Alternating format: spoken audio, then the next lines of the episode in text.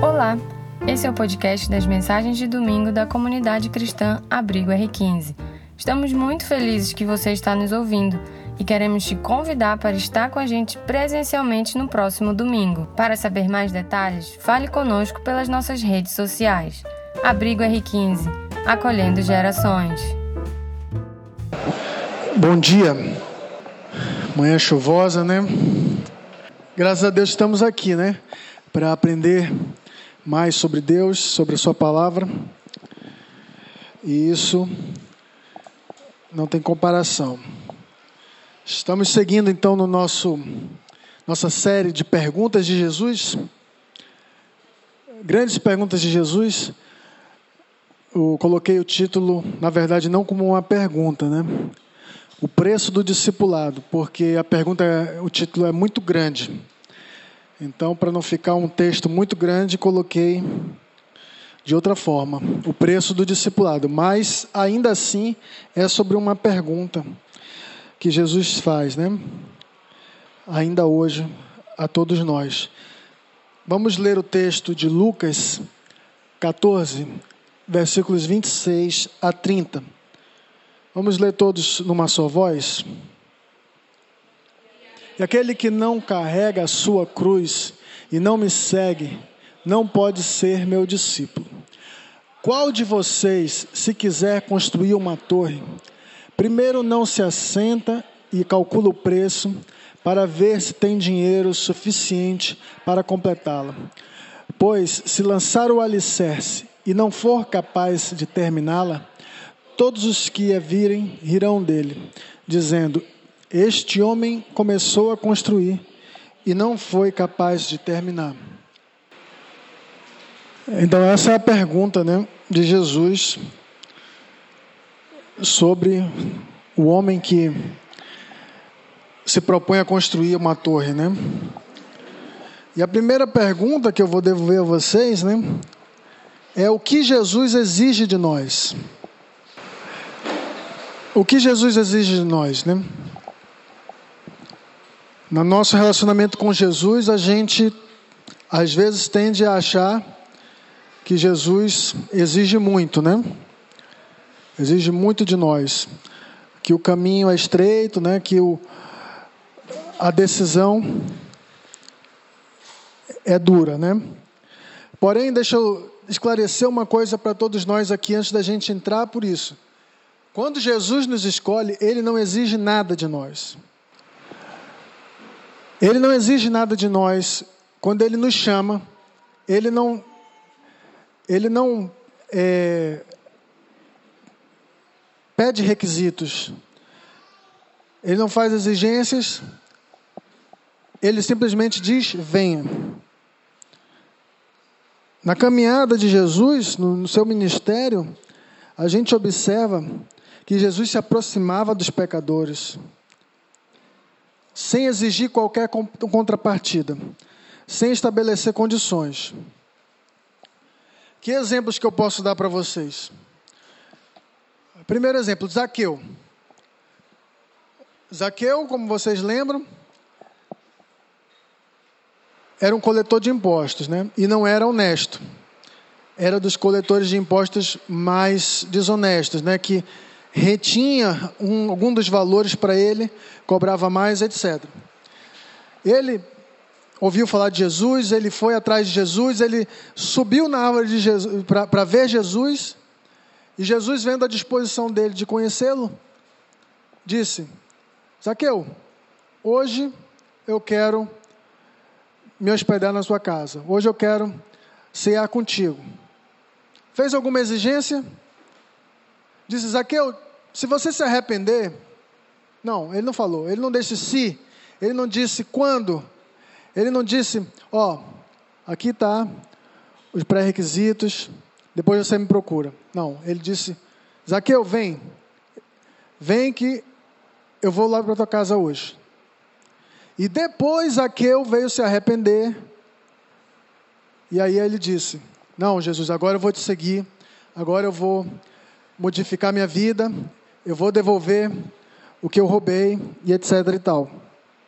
Então olha só como é a ordem das coisas, né? O ladrão da cruz. O ladrão da cruz, ele não tinha nada para oferecer mesmo. Ele estava pregado na cruz ao lado de Jesus. Então Jesus não tinha como dizer, ó, restitui ó, é, o que você roubou, ó, vá pedir perdão das pessoas. Ele não tinha como, ele estava pregado na cruz. E Jesus mostra que ele não exige nada. Quando ele chama a pessoa, quando, quando é o encontro com, com Deus, ele simplesmente aceita como a pessoa é. E ele disse: Olha, hoje mesmo nós nos encontraremos no paraíso. A mulher samaritana, também conhecida como a mulher do poço, Jesus também não exige nada dela, né? Ele é, faz, né, alusão à água viva e ela aceita e aquilo ali depois transforma a vida dela.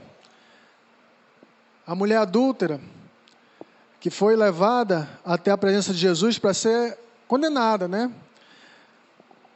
E Jesus também diz: Olha, onde estão teus acusadores? E nem eu tampouco te condeno. Vá e não peques mais. Então, o ato de não pecar mais foi secundário. O perdão foi incondicional. Então a gente tem inúmeros exemplos de que Jesus não exige nada, porque é fruto da graça, né? Se Jesus exigisse alguma coisa de nós, nenhum de nós nos salvaria, né? Aliás, Jesus foi acusado de outra coisa. Foi acusado de baixar o nível, né?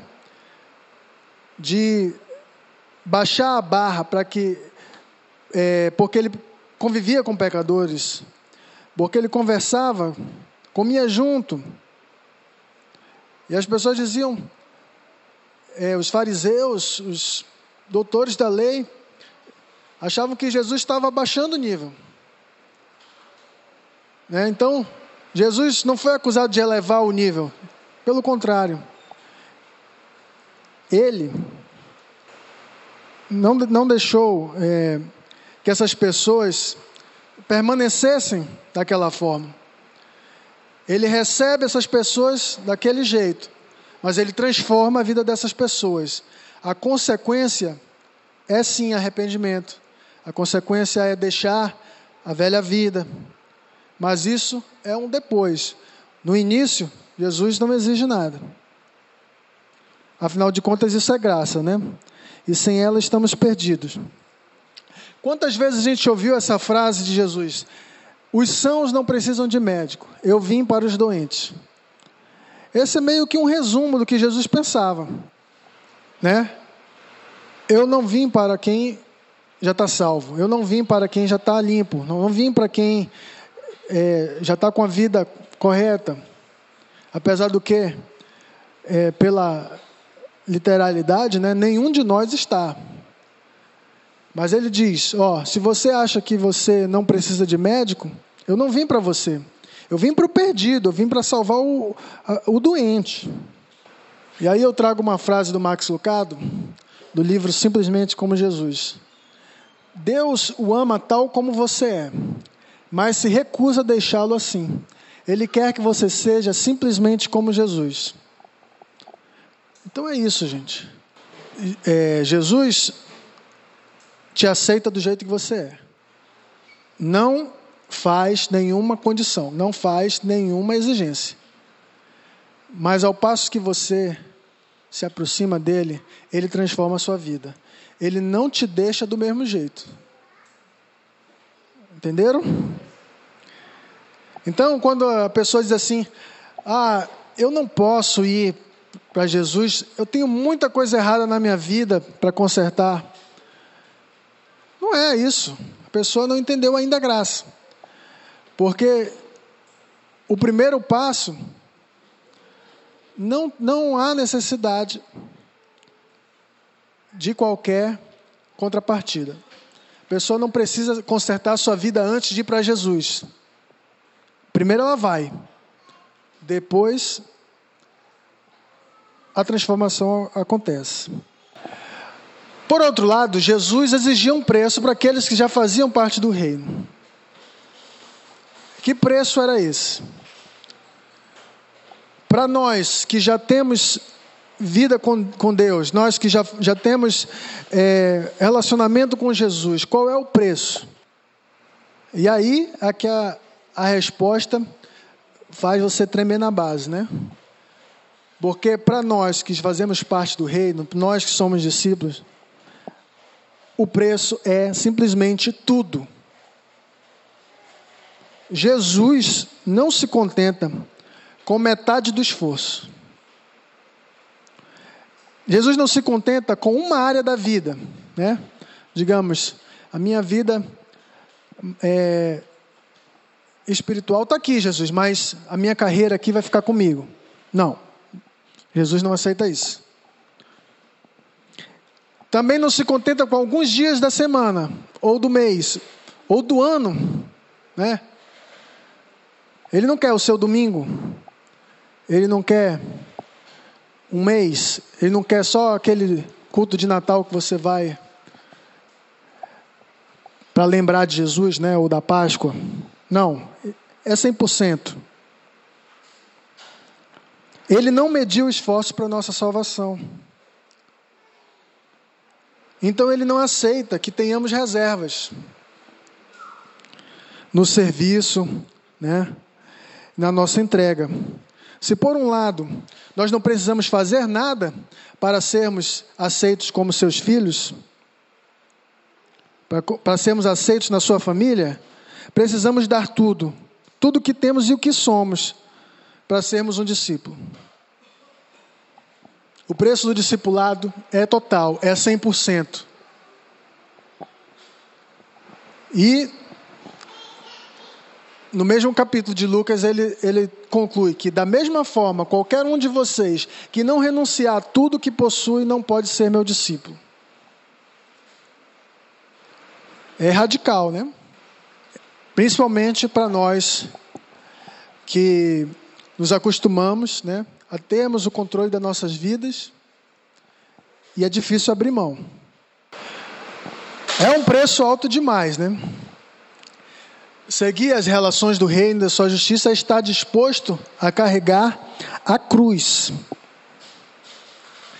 É tomar decisões que requerem desapego e geram conflitos, que levam desprendimento, a sofrimentos. É uma opção de vida que supõe riscos e exige renúncia. Alguns domingos atrás, vários domingos atrás, a gente estudou o que é um ser um seguidor, né? O seguidor ele imita, né? Ele quer fazer aquilo que o, que o seu mestre faz. Né?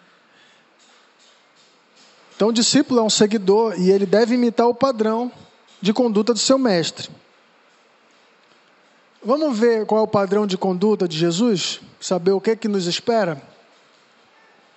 Primeiro, ele deixou sua família, priorizando a sua missão conferida pelo Espírito Santo de anunciar o Evangelho. Então já começa daí. Deixou sua família. Renunciou aos valores oferecidos para esse mundo injusto. Né? Então, fez o voto de pobreza, como a gente costuma falar, né? Porque rejeitou as riquezas, recusou o poder real e não aceitou a oferta de prestígio. Aqui eu estou me referindo a tentação de Cristo.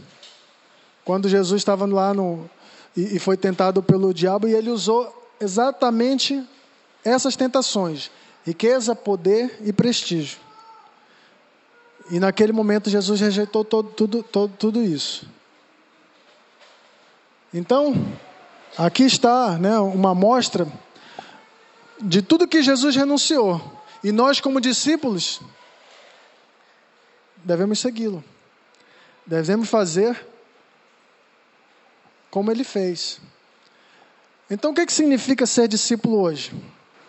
É dizer não ao consumismo, né, que é um estilo de vida impregnado né, no nosso, na nossa conduta de hoje. Né? A gente já nasce né, e, e com poucos anos de vida a gente já embarca nessa, né? As crianças lá em casa, a gente tem que estar é, tá ali falando, né, ensinando, porque o caminho natural deles é esse, né? Eles veem as propagandas na TV, no YouTube, e aí eles querem ter, ter, ter. Então, se a criança já está nesse caminho, imagina nós adultos que somos expostos a isso por toda a nossa vida. Né? A nossa sociedade de consumo nos leva a isso. E Jesus diz que não, que não é assim, que nós não devemos ser assim. A busca de bens, poder e fama. Discípulo de Jesus também não busca essas coisas. E a zona de conforto, que para nós é maravilhoso, né? Para mim também é muito bom é, fazer o meu trabalho, é, fazer meu ministério, e estar tá ali na minha zona de conforto, né? Dizendo assim para Jesus: Jesus, ó, já fiz a minha parte. Não, o discípulo tem que estar tá disposto a fazer mais do que a sua obrigação, né? Ser uma pessoa livre para ir onde quiser e, e é, onde quer e, e que seja preciso, né? O discípulo ele vai aonde ele, ele é chamado. Não tem essa, né? Você não pode dizer, ah, eu quero ficar aqui na minha casa. Se Jesus te, te der um, um chamado para ir para o interior, você vai. Para ir para o Prosamim, você vai. Para ir para a África, não sei. Mas você tem que estar disposto a ir. Assim Jesus ensinou, né? Colocar Jesus acima de tudo, acima de si mesmo, né? É negar a si mesmo, antes de tudo, e tomar a sua cruz. E não esmorecer diante do sofrimento, que é também a parte mais difícil, né? Porque Jesus ele sofreu até as últimas consequências. E seus discípulos também. E nós se quisermos ser um discípulo de Jesus, também devemos estar cientes que o sofrimento virá, mas não devemos esmorecer.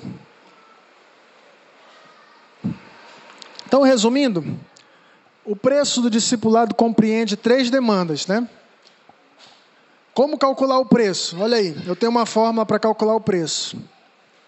Três demandas a demanda do amor, a demanda do sofrimento e a demanda do desapego. Essas três demandas elas têm que estar encarnadas em nós. Elas têm que ser vivas em nós. A gente tem que transparecer isso. Se a gente tiver essas três coisas, a gente, sem abrir a boca, sem falar alguma coisa, vai ser identificado como discípulo de Jesus.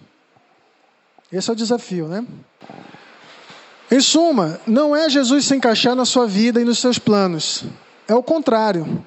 Você é que se encaixa na vida, nos planos e nas exigências de Jesus. É você que tem que se adaptar. É você que tem que se amoldar. Né? E na nossa vida a gente tenta fazer o contrário. A gente tenta trazer Jesus para se encaixar no nosso esquema. Não é isso que a gente faz? Em 1937, o teólogo Dietrich Bonhoeffer, ele escreveu um livro, chama O Custo do Discipulado. E para ele não era fácil mesmo, ele vivia na Alemanha nazista. Então ele sentiu na pele o custo de ser um discípulo. Alguém pode vir aqui no microfone ler essa citação? No chamado de Jesus, encontra-se já realizado o rompimento com as circunstâncias naturais em que o ser humano vive. Não é o discípulo que provoca esse rompimento, mas o próprio Cristo já o concretizou ao pronunciar seu chamado. Ninguém pode é, seguir a Cristo sem que reconheça e confirme o rompimento já realizado. Por que isso precisa ser assim? De fato, alguém se interpõe entre a pessoa que é chamada por Cristo e as circunstâncias de sua vida natural. No entanto, não se trata, de forma alguma, de um triste desprezador da vida, de uma lei da piedade. Antes, é a vida, é o próprio Evangelho, o próprio Cristo. Com sua encarnação, Cristo colocou-se entre mim e as circunstâncias do mundo. Já não posso recuar. Ele está de, de permeio. O rompimento com as coisas imediatas do mundo nada mais é do que o reconhecimento de Cristo como Filho de Deus e mediador. Obrigado aí, Daniel. Lá pela, pela minha pré-adolescência, início da adolescência, quando eu li o Novo Testamento pela primeira vez, eu cheguei nessa parte, né, Jesus dizendo: Olha, quem não aborrecer de seu pai e de sua mãe, não pode ser meu discípulo. Eu fiquei ali meio sem entender, né? É difícil a gente entender essa expressão, né? Mas Jesus é amor. Como é que ele pode me pedir para me aborrecer do meu pai e da minha mãe, né? Não faz sentido, né? Mas o que, o, que o, o Evangelho né, quer dizer, o, o, evangelista Lucas, é que o chamado de Jesus, discipulado, é o chamado que faz o discípulo um indivíduo. O que, que eu quero dizer com isso? Querendo ou não, ele tem que decidir sozinho. O chamado é individual. E ele tem que aceitar as consequências sozinho. Não adianta, portanto, ficar atrás de seu pai, de sua mãe, de sua família porque no final das contas, o chamado é individual. Essa palavra aborrecer, a gente não, não compreende, né? No, no, a gente tem que pegar o, o que, que Jesus quer dizer. O que Jesus quer dizer é que, olha, não adianta você ficar preso à sua família. Para me seguir, você tem que tomar essa decisão sozinho. Isso é uma coisa que só você pode fazer por você mesmo. E isso é desesperador, sim. Isso é algo que confronta, né, a nossa natureza. Com receio disso, né, o ser humano procura proteção junto às pessoas e coisas, né, que o cercam. Meio que se esconde para não dar esse passo, né? É assim que o homem natural age. É assim, né, que nós agimos muitas vezes. Para não pagar esse preço, para não pagar o custo desse discipulado, a gente se apega a pessoas e a coisas. Então é inevitável o rompimento com as relações imediatas. Como Dietrich Bonhoeffer ensina, interpreta, né? Quem ensina é Jesus. Esse rompimento, às vezes ele é externo, às vezes ele é interno. E para tornar mais fácil de entender, eu vou dar um exemplo. Abraão. Abraão, ele é um exemplo dos dois, tanto do, da, do, do rompimento externo quanto do rompimento interno.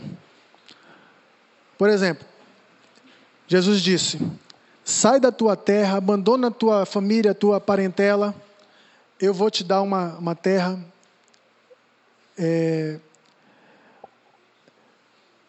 e vou te dar uma geração, uma descendência e tal.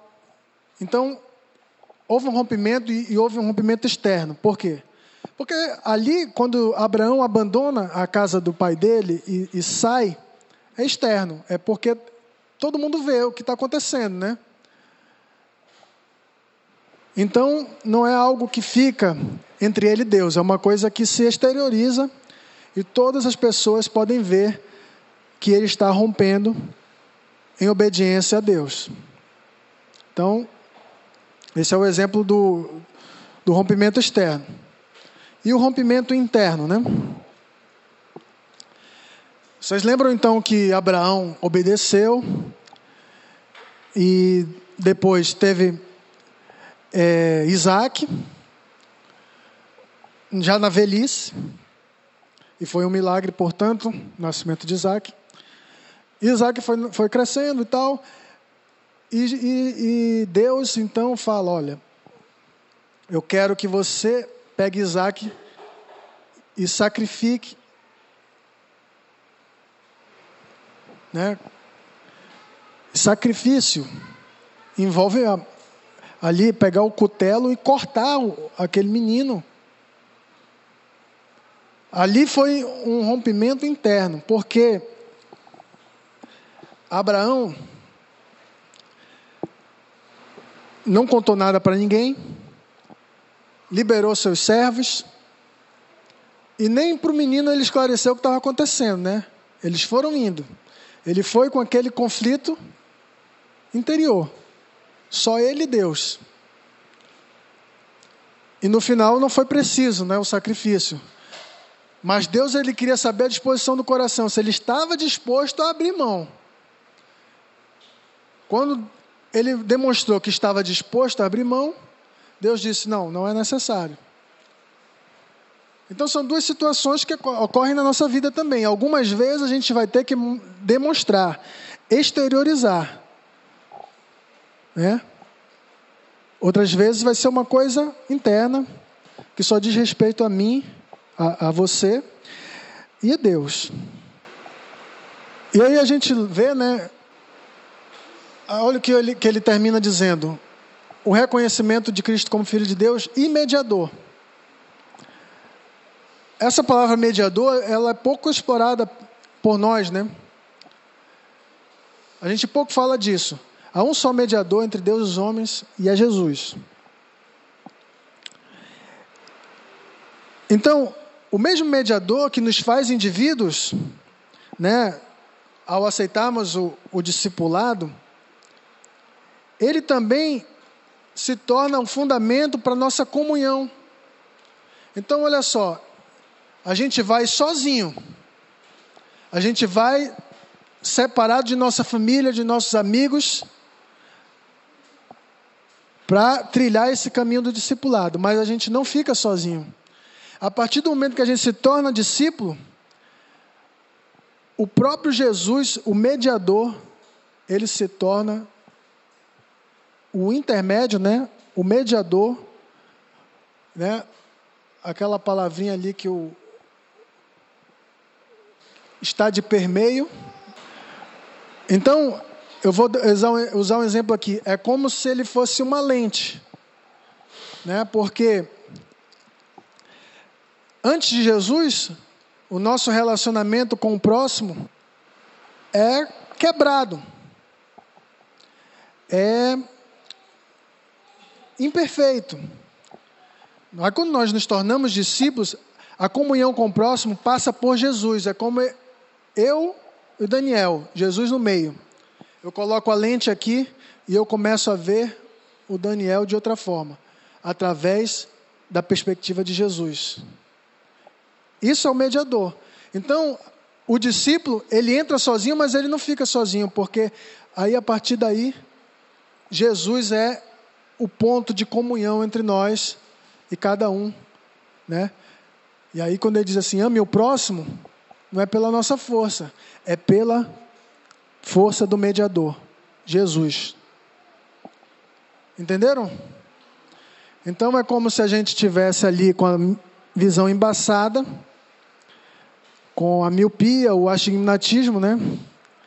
E aí a gente recebe a lente, é Jesus, e a gente começa a ver o próximo. Ser capaz de amar o próximo como a si mesmo. Como a, como a Jesus. E amar o inimigo.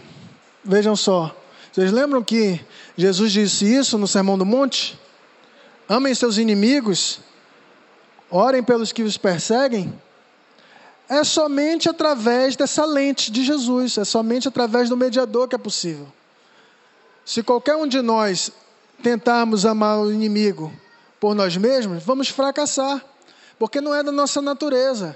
A pessoa que nos feriu, a gente vai desprezar essa pessoa. A pessoa que nos fez mal, a gente vai querer que essa pessoa se dê mal. Isso quando a gente não vai querer se vingar mesmo, né? Mas pelo menos a gente vai ter indiferença, ódio, não sei, rancor. A gente não vai gostar.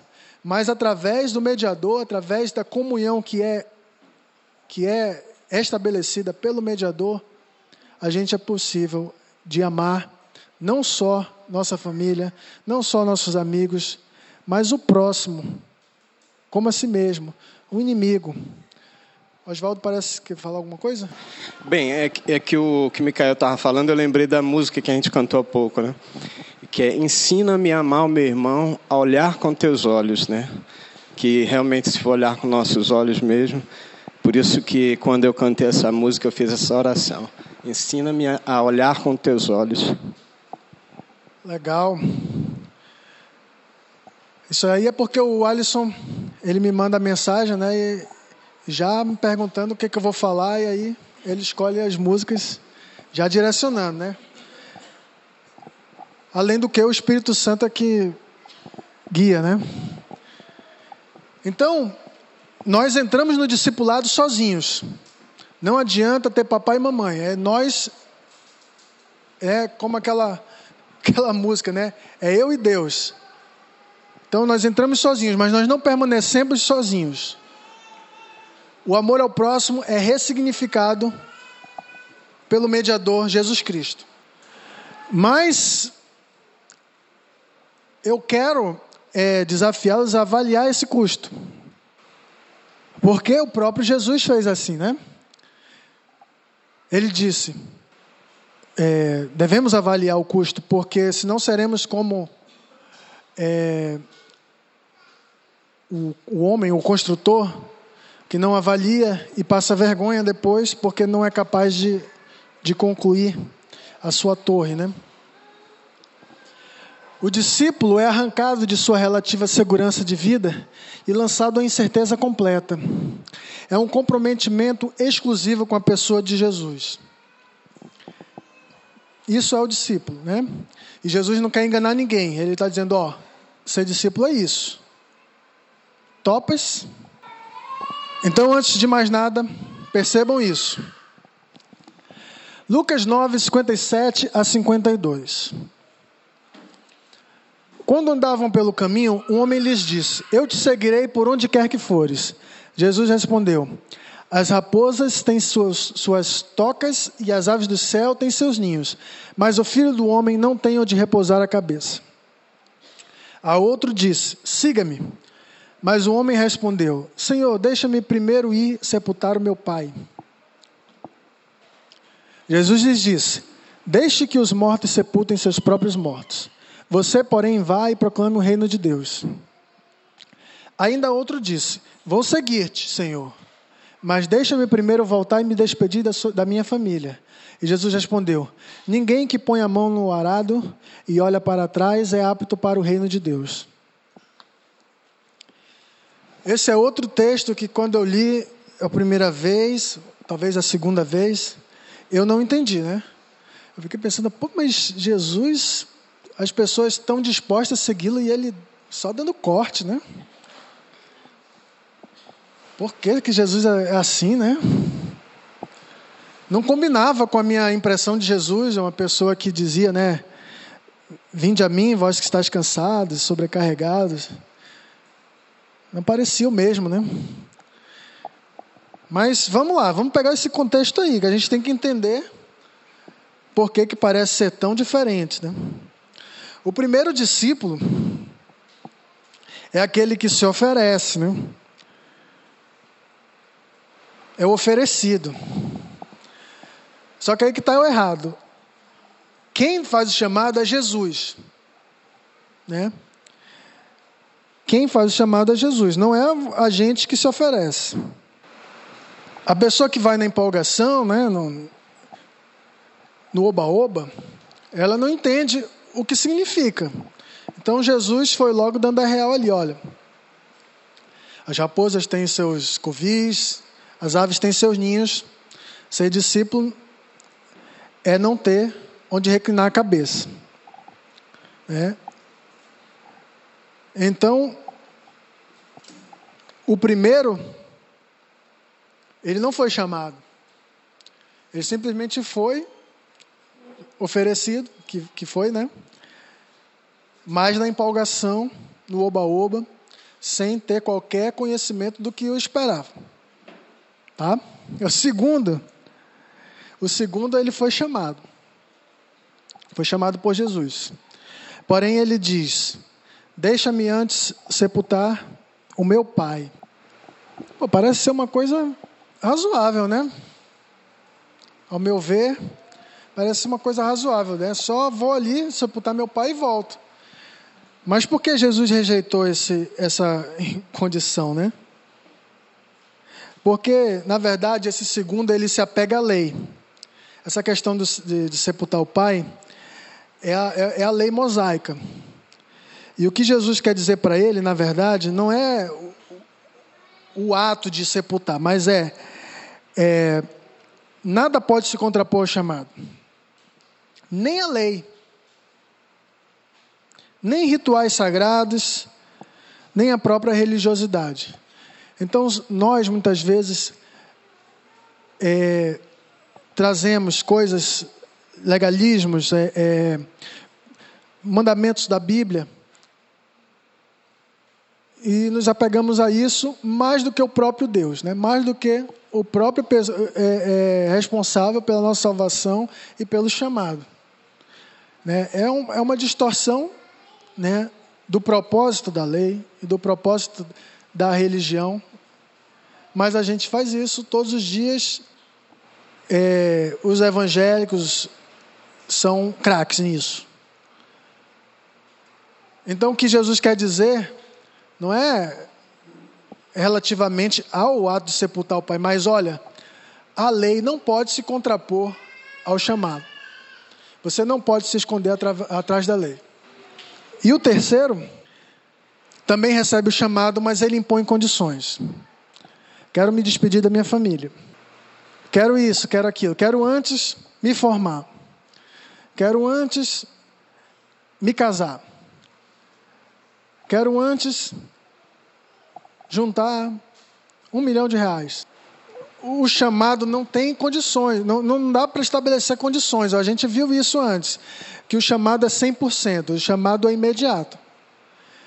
Então, o que Jesus quer ensinar com o terceiro exemplo, né? Que o, o obreiro que põe a mão no arado não pode olhar para trás.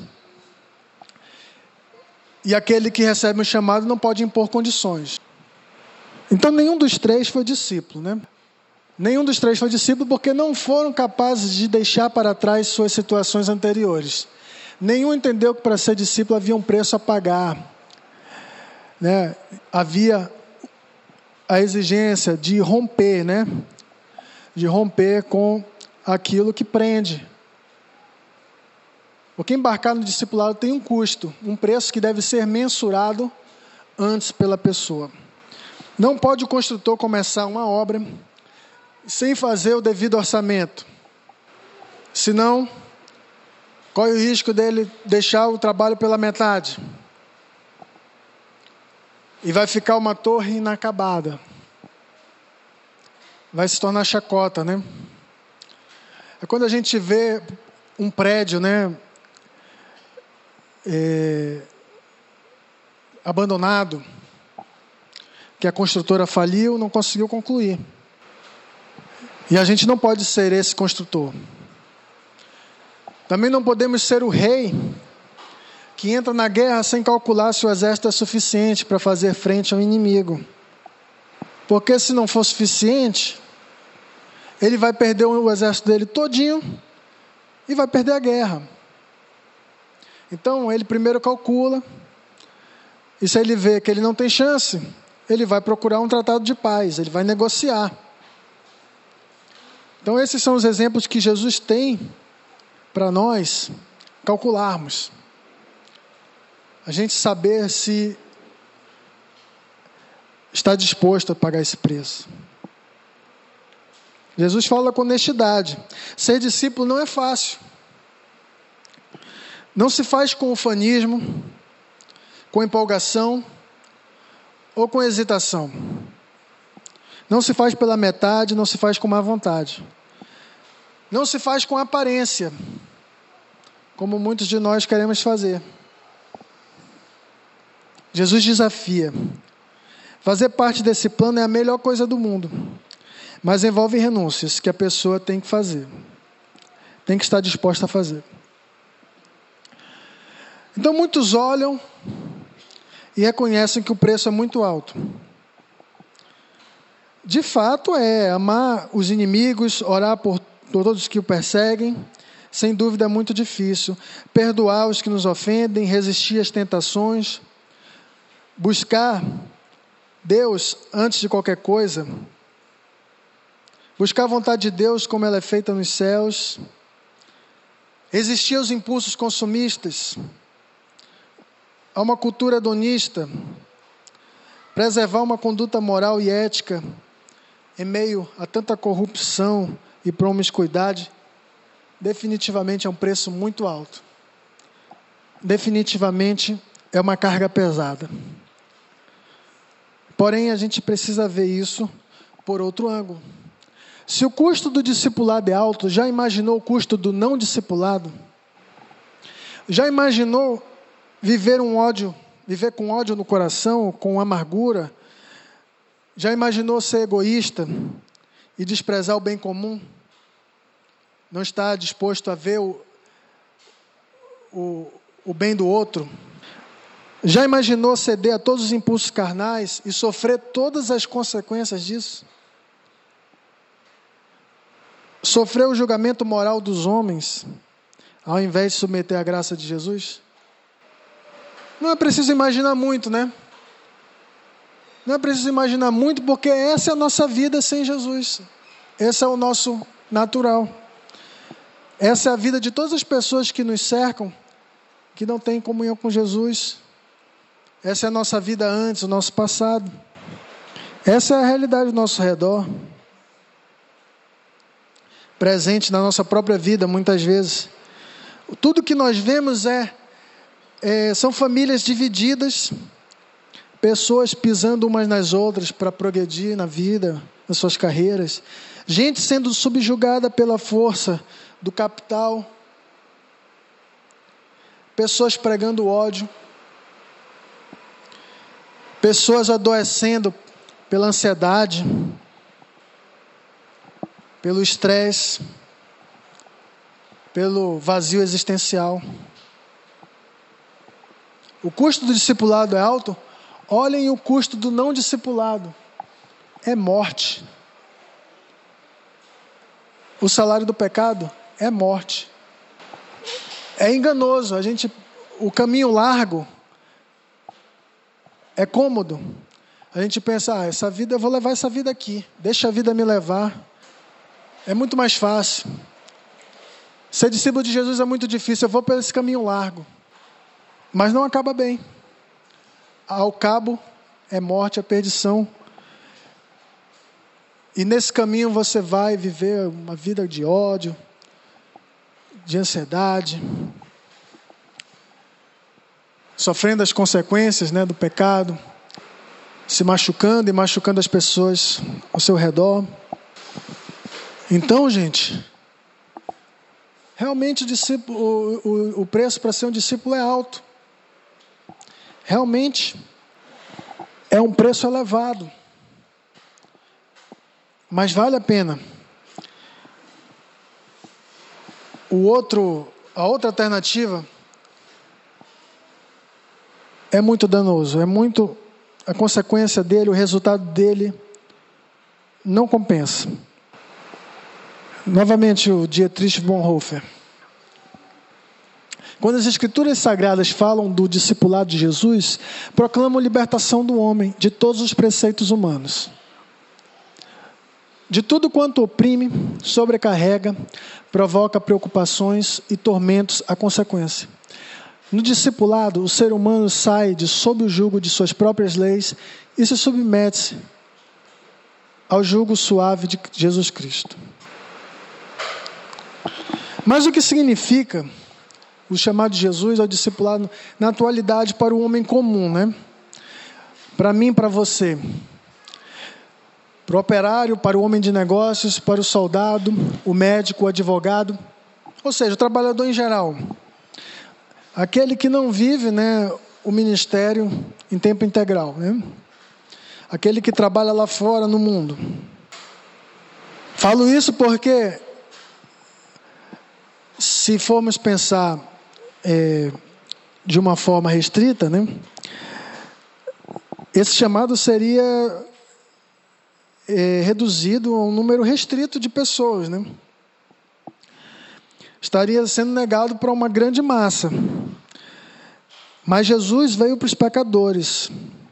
Jesus morreu sozinho na cruz, abandonado por seus discípulos.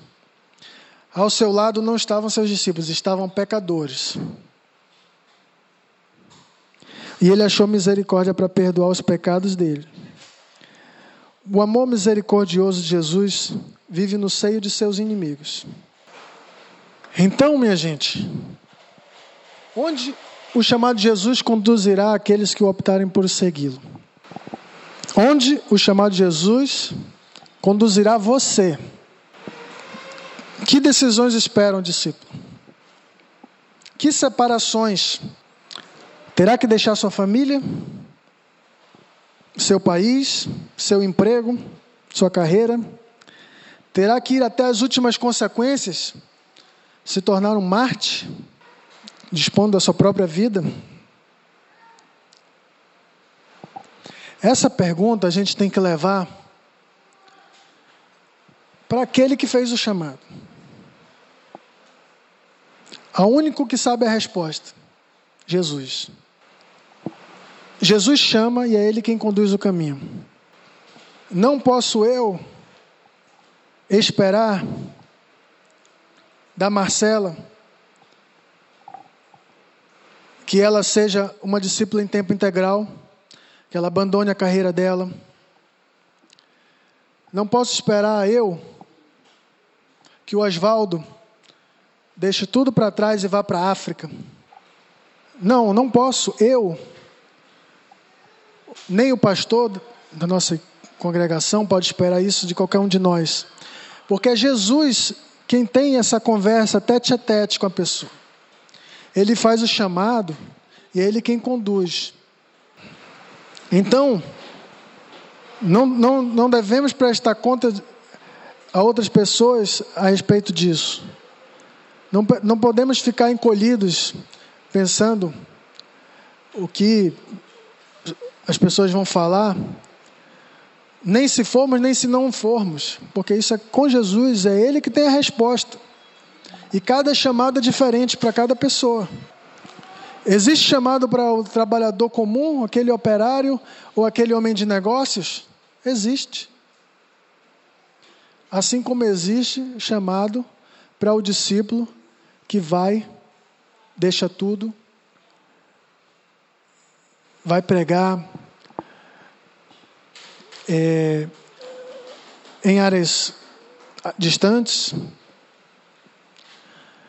em lugares onde é, onde, é, onde há hostilidade ao cristianismo e à palavra de Deus. Existe sim. Mas isso é individual, é papo de Jesus com o seu discípulo. E não importa o quão difícil é, Jesus capacita.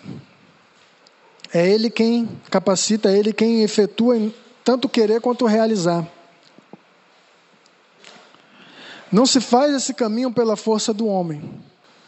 Depois de respondido o chamado, depois de aceito o custo, podemos descansar na Sua misericórdia, porque ela é ilimitada e restrita. Então, muitas vezes você está aí resistindo ao chamado, sabendo que Jesus tem alguma coisa para ti, mas que você tem medo, tem receio, de, não se sente capaz, pois saiba que é Jesus que vai capacitar. Saiba que não é na sua força. Ele não vai te dar uma tarefa que você que seja difícil demais para você suportar, né? É ele quem opera o, querer e o realizar.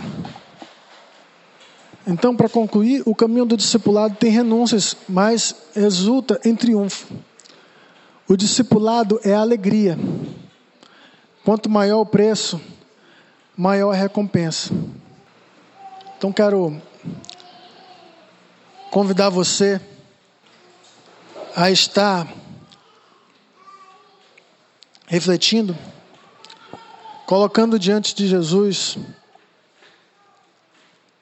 eu não sei se você já aceitou esse preço.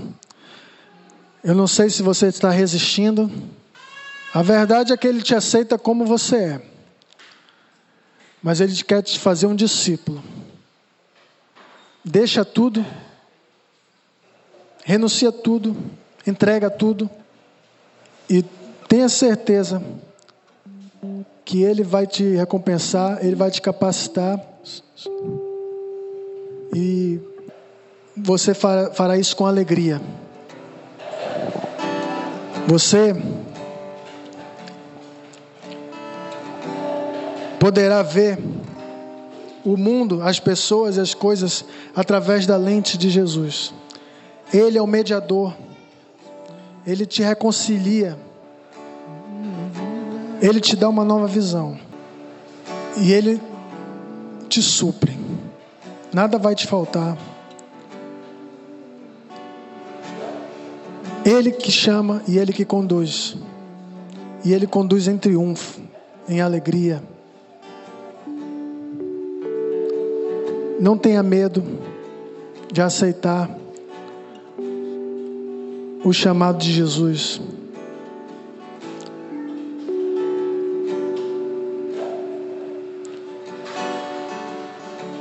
Não tenha medo de ser um discípulo.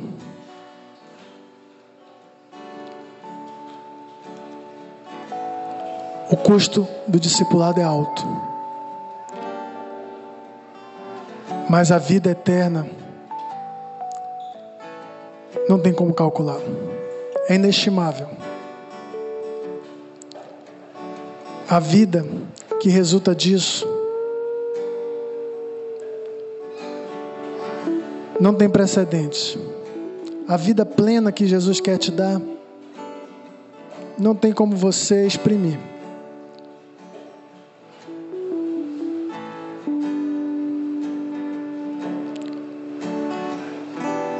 Cada um tome a sua cruz e o siga.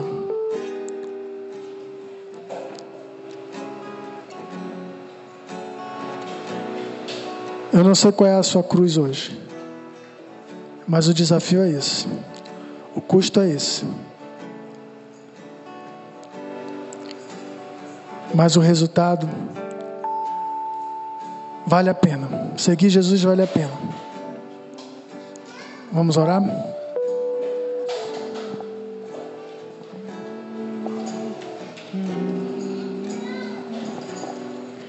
Obrigada, Jesus, porque tu nos conheces como somos, tu nos aceitas como somos, nos recebes e nos transforma, nos faz pessoas melhores.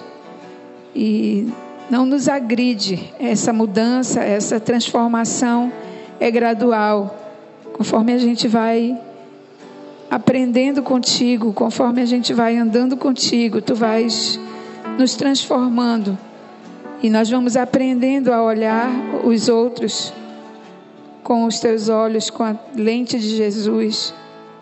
Obrigada, Senhor, porque esse chamado e esse convite é para qualquer um de nós, é para cada um de nós, porque tu não fazes distinção de pessoas. Obrigada porque o caminho que tu tens proposto para nós é um caminho de amor, é um caminho de aceitação. E nós queremos, Senhor, dizer para ti que a gente quer andar contigo, a gente quer viver essa vida que tu nos ofereces. Não nos sentimos capazes e é bom não se sentir capaz, porque aí a gente não vai na nossa força, mas a gente vai dependendo de ti. Obrigada por tudo, obrigada pela palavra pregada aqui nessa manhã. Obrigada por Jesus. Em nome dele. Amém.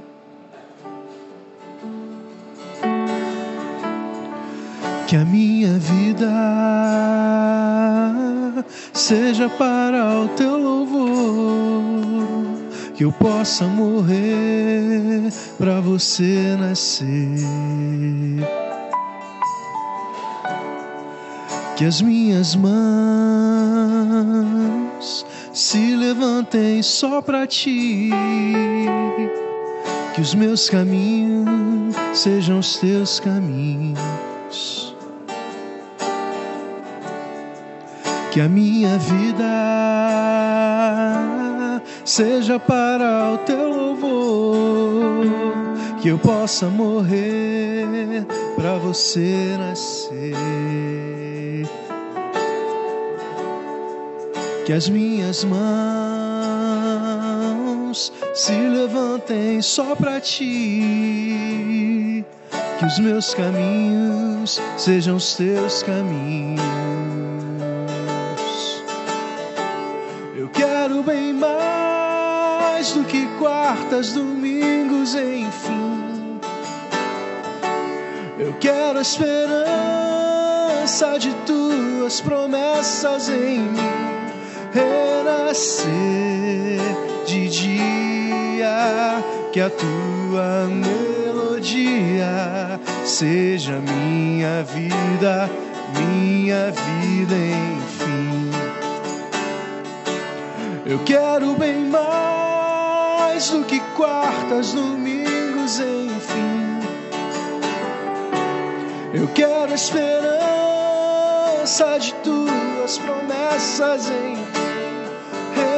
renascer de dia, que a tua melodia seja minha vida, minha vida, enfim. que a minha vida seja para o teu louvor, que eu possa morrer para você nascer. Que as minhas mãos se levantem só para ti, que os meus caminhos sejam os teus caminhos.